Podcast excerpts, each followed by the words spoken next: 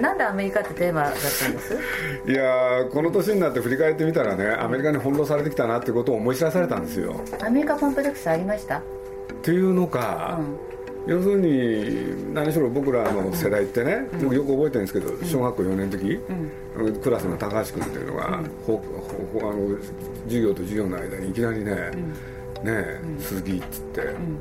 徴兵制が始まるらしいとかね、4年生でそういう話をする時代、でなんてだって僕ら。4年生。そうなんですよ。朝鮮戦争終わってますよ。そのぐらいですか？うん終わってます、うん、日本が徴兵制始まるって言われたのこれものすごい記憶に残ってるんですよ。で、うん、少年マガジンが始まるじゃないですか、うん、そしたら少年マガジンの中にね、もうみんなね何しろ独立とともに、こうすれば日本は本当は勝ってたって話ばっかりでしょ？で一方男の子って妄想系なんだね。一方我が家に、僕はこれはね、うん、なんか誰も実は言ってそうで言ってないのがね、うん、テレビがやってきたんだけどひねってみたら、うん、そこから流れてきたのはもう全部ねアメリカのアメリカのホームドラマ。でしょ？パパは何でも知っているですよ。そう。ビーバーちゃんとか。その奥様は魔女です。そう、はい、こうすると、テレビでアメリカをね、まあよく言われるようにすごいね部屋開けたら今があっていろんなものがあって憧れる。でも一方で少年マガジンって 憎きアメリカの話でしょ。その時対戦相手アメリカだと思ってました？それは僕分かってましたよだって具体的に書いてあるんだもん。いやだって勝てないってだってあのあのテレビから出てくる物量、うん、で豊かさ見てただから同時に来たわけです勝てないと思うでしょ？勝てないとは思わなかった。ええー、やっぱり男って妄想系だ え精神精神戦で勝てるとか？いやいやそうじゃないんですよ。なんでかって言ったらその根拠となることを少年マガジンが、うん、あの資料として提供してくれてたからですよ。とか情報統制するからです まあそれはその通りなんだけれど、うん鈴木敏夫のジブリ汗まみれ。あえら8月11日号のスペシャル企画。上野千鶴子さんと鈴木さんの段階世代ど真ん中対談。改めて上野さんのプロフィールを紹介しますと。1948年富山県生まれ。京都大学大学院社会学博士課程修了後シカゴ大学人類学部客員研究員など世界各地の大学の客員教授を務め現在は東京大学名誉教授。認定 NPO 法人ウィメンズアクションネットワーク理事長などの肩書きをお持ちです。1994年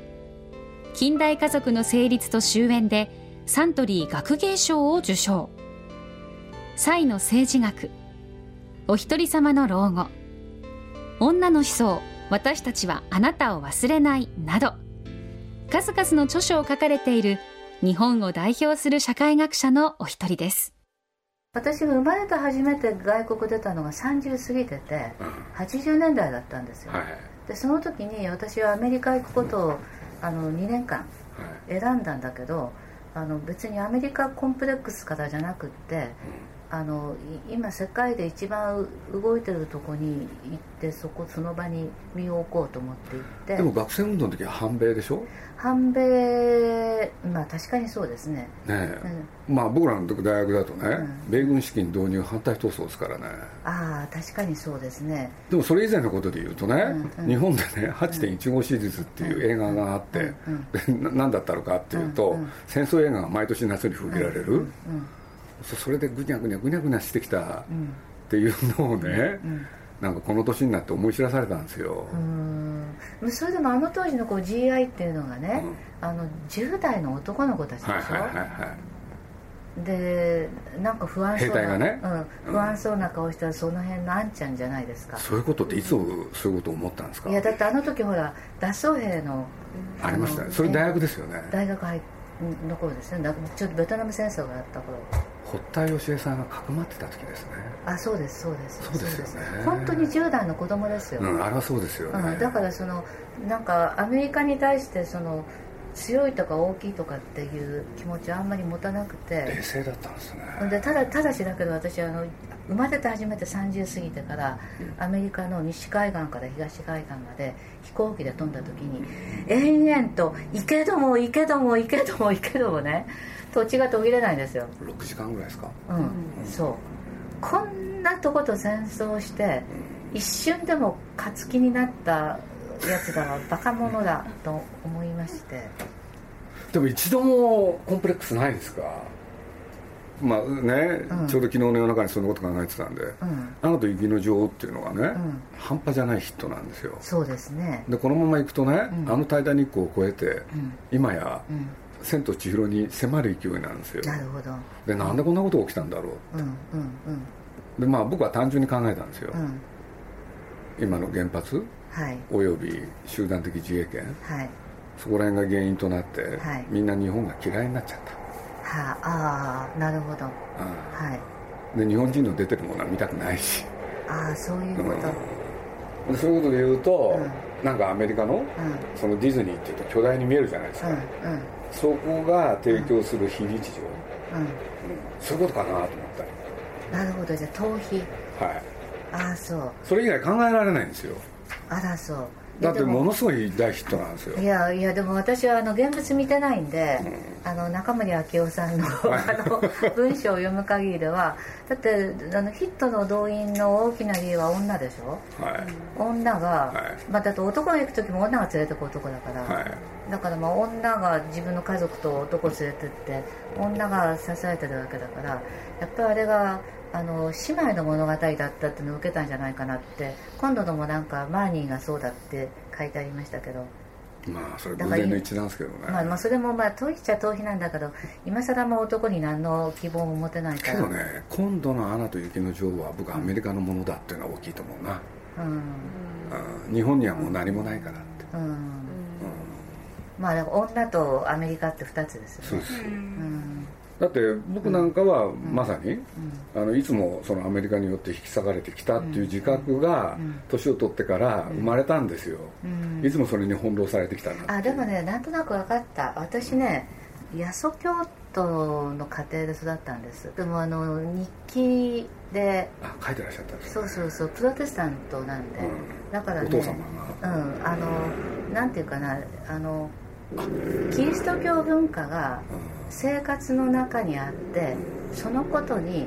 ちっちゃい時から嘘くささを感じてた人間 子供なんです。はい。それがコンプレックスを拭うのに大きな役に立った。かもしれないですね、下りがありましたよね、お母様が最後、そうそうそう。ああありがとうございます。はい覚えててくださって、うん、いやだからね大層なものだと思えなかったんですよ、うん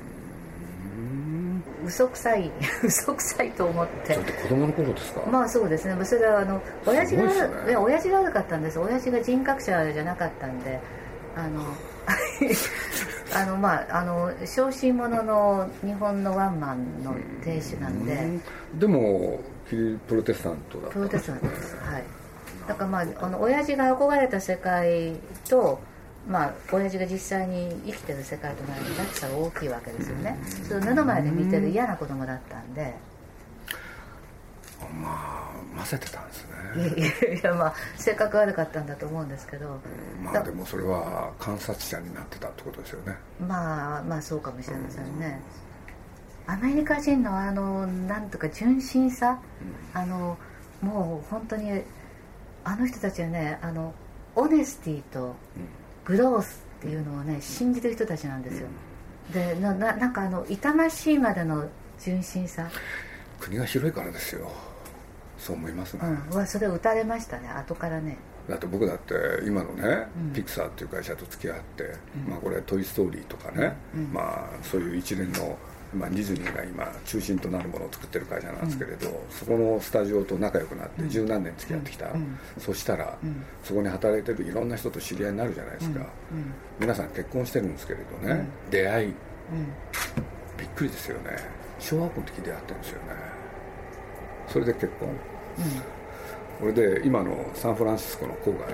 そこから出たことない人たちがかなり集団でいるんですよ、うん一体アメリカって何だろうと思ったんですよね、うん、一つのカルチャー作ったんです、ね、そうこれでものすごい純粋ですよ。本当そうですね。日本じゃありえない、うん、なんかこう裏と表があった当たり前って思ってるのにこう建前通りの人たちだねその人たちは、裏はないですよ。ないですね、だって今だってそうですよだから。いやだ痛ましいほどですよねほんで本当に一部の人、うん、そうじゃない一部の人が、うんうん、その人たちを使って何かやっていくっていう構造ですよね、ですね、そこはよくわかる。実際深く付き合うとそうですね、僕が一番ね、ここへ来てのショックはね、この後に及んでもそうなんだなっていう。そこからねその重さにねちょっと耐えきれなくて辛いですよね、最近は。それはそうですね、はい、いやだからアメリカに立て,、まあ、立てつくだけで政権の首吹っ飛ぶっていう状況今でも続いてるから、ね、だからまあ僕ねその言葉として一番何がふさわしいのかなと思って昨日考えてたんですけど、うんうん、やっぱり日本っていうのは対米従属国家、おっしゃる通りということを思いつくと、重くて、いやだからそれから考えたあのえっと大統領選のたびにね、はい、日本があの50番目の州になったらいい、はい、で自分たちの運命を決める大統領の選挙権ぐらいよこせっていうね、はい、いう話がありますよね、でもその状況からもうがんじがらめで逃げられなくってもう今更日米安保粉砕って言えなくなりましたからね。そうですよね。ね。まあ、確かにその状況はあの変わってないどころかだから、うん、もうね、うん、でもうそういうことで言うと「うん、アナと雪の女王」飛躍もするんですけれど、その大ヒットっていうのはねやっぱ重いですね。でもあの大ヒットはじゃ日本的な現象ですか？まあ、世界でもヒットしてるんだけれど、世界でもヒットしてるんだけれど、日本がど外れてんです。ああそう。そう、うん俺で、まあ、いろんな意見それあるんでしょうけれど、分析もあるんでしょうけれど、多く見てる人に聞いてみるとね、リピーターとなって何回も、そうするとこういう言い方なんですよね、元気になれるから。見に行くと元気になれるから、それ男女？女。女でしょ、女ですよ。アジア圏どうですか？アジア圏の他のアジア圏もみんな大ヒットです。じゃあじゃあ日本特殊じゃないじゃないでもその、数字で言うと倍以上なんですよ日本が、他の国と比較して、うんあとやっぱあのありのままが効いたんじゃないですか、僕もそう思います、うん、もうあのね翻訳がうまかったんですよ、うん、あんなことどこにも書いてないのに、うん、ありのままの自分、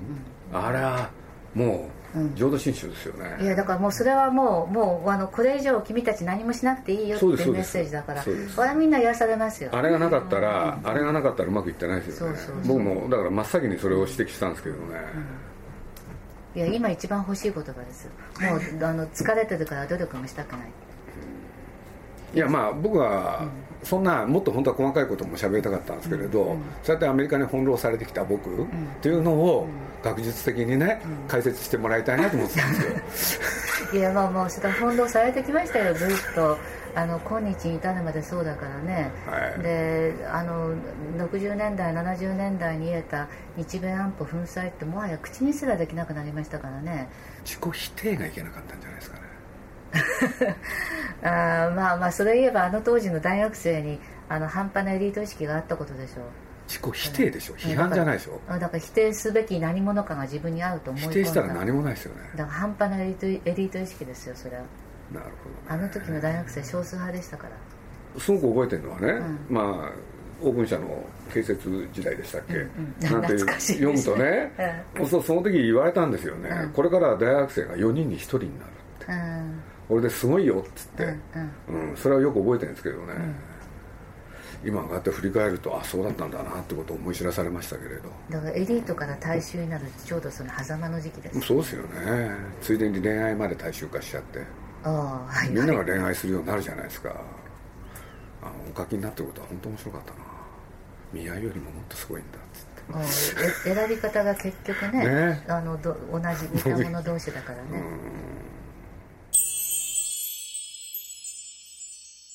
私はねえー、っと他の人に言う時にあの日本で今一番足りないのはプロデューサーでプロデューサーっていうのはどんな無能なあなたにもできるんですって言うんですよでプロデューサーに必要な能力は有能な人を使う能力であなたが有能である必要はないんですって。言うんですよね、はい、その通りです。その通りなんですがその能力はやっぱりあの大変得難い能力っていうか必要だけどたくさんはない能力なんです。よ、うん。だからそれはねあなたの本のその井上さんっていう方が、えー、鈴木さんの真似なら僕にもできそうだとおっしゃるほどたやすいことではなくってあのそれはねあのご自身は絵も描けない、うん、お歌も歌えないかもしれないけども、うん、でもそれは誰にどういう才能があって、うん、えー、その人とを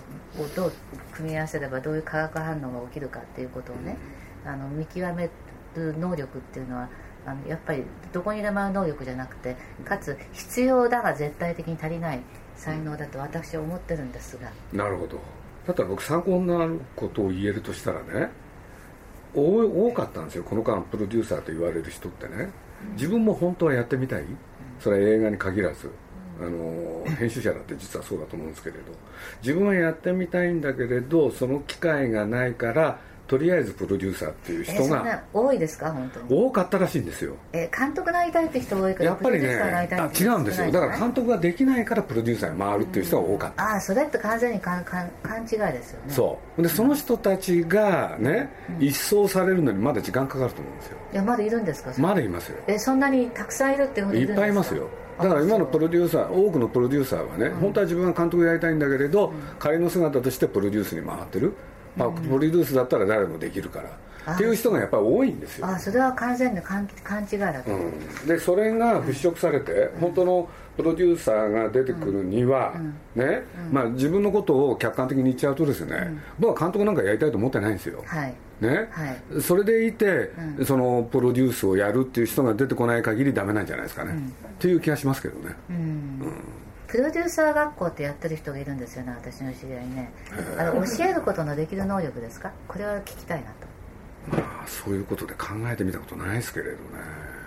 うん、あの鈴木さん自身は、まあ、あの人の背を見てプロデューサー業というものを体で学んできたって書き方しておられますそうですね、うん、だからこういうものを人材育成ってできるもんですか？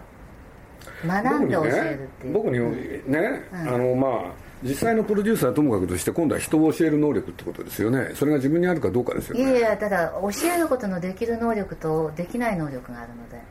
うん。まあ、それはまあもちろんそうですけどね。例えば私なんかは教師としては、うん、あの問いを解くのことは教えられても、問いを立てる能力は教えられません、はあ、教えられる能力かどうかっていう、はあ、どう思われる思われる？それ難しいですね、はい、できないああそう、うん、というふうに断言なさるところがいいと思います。はい、はい、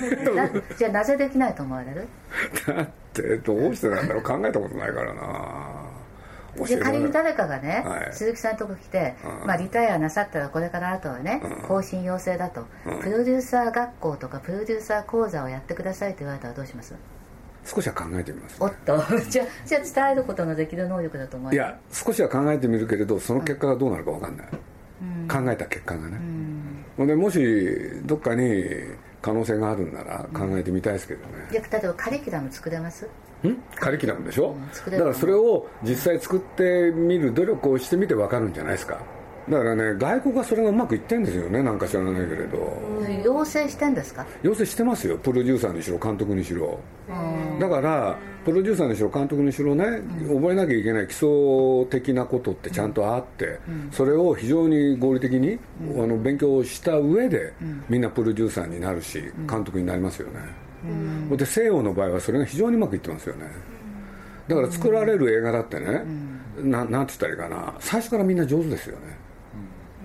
僕の今下でやってる男の子は、アメリカでそういうカリキュラムをこなしたみたいですよ。悪いけど使い物になるかどうか別ですよね。あそれはもちろんそうですよね。NBA 取ったってね、うん、使えるかどうか分かんない。はい、はい、そう思います。私が仕掛け人だったら鈴木さん巻き込もうとかも。すごいですね。プロデューサーとしての能力があるんですね。あ今日お目にかかってお話してるとそれすごく分かりますよ。ああそうですか、うん、あ他人のプロデュースをしてきました。面白いです。はい。はい。いやだから規模が違うけどね。いやいやいやだからでもさっき教えられないっておっしゃったでしょ？教えられないけれど、うん、やっぱり若い人と喋ってるの面白いじゃないですか。うんはい、だからその目的が出てくるから、うん、なんかそういうことをね考えられるだろうかということは考えますよね、うん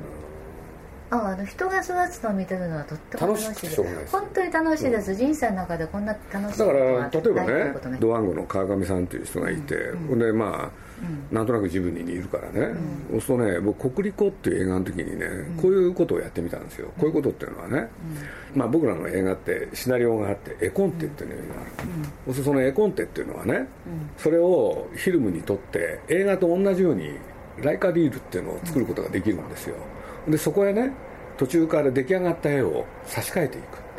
そうするとあの時間が経てば経つほど、実際の絵に差し替わりが多くなるんですよね差し替えが、これで何回も同じものを見るっていうのをね彼と一緒にねやってみたんですよ、で都合彼は映画の完成に至るまでの間に、そのライカリールなるものを、多分ね10回ぐらい見たと思うんですよ、これで彼はその1回ごとにね、彼にね、えこの映画に関する感想、言ってもらったんですよ、でそれが1回見るごとにどんどん変わってくるんですよ、それはね面白かったですね、っていうのかそれを僕はね、あのそれがあるから見せたんですけどね、うん、これ見ていくとね映画がわかるからっつって。随分教育的じゃないですか。やったんですよ、うん、で彼はもともと能力があるから非常に理解力が高かったですよね、うん、そうすると単なるね絵が動かない絵が動くだけで随分表現が変わる、それによって情報量が増えることによって何が起こるかとかね、うん、で客観的にそういうものを見るときに何が大事なことかとかね。そういうことはやりましたね。できてるじゃないですか。だ少しはやったって、はい、誰かそれが汎用性があるかどうかですよ。載せたらいいのにね、うん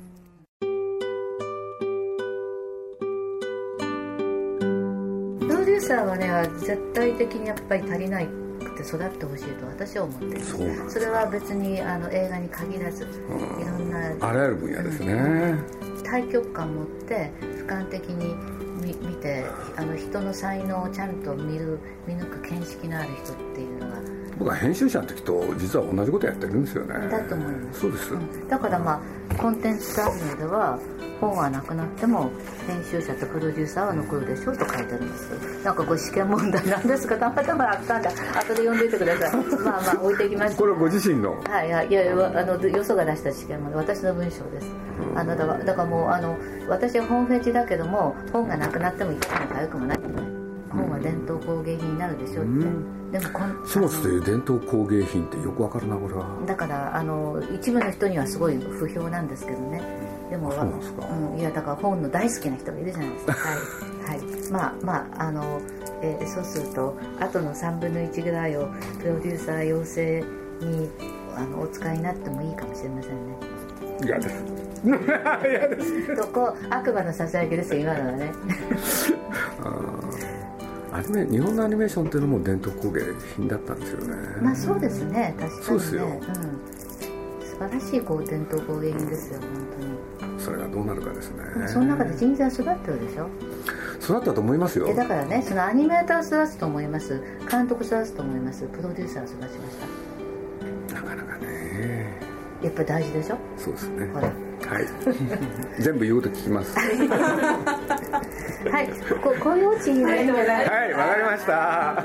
ちょっと明るいじゃないですか。はい。ありがとうございました。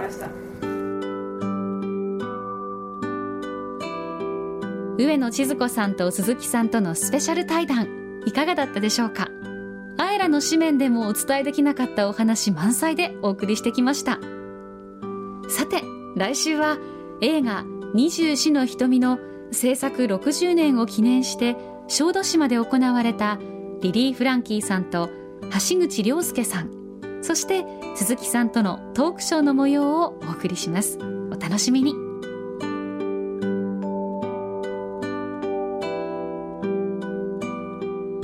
鈴木敏夫のジブリ汗まみれ。この番組はウォルト・ディズニー・スタジオ・ジャパン街のホットステーションローソンアサヒ飲料日清製粉グループ。立ち止まらない保険。MS&AD 三井住友海上。au の提供でお送りしました。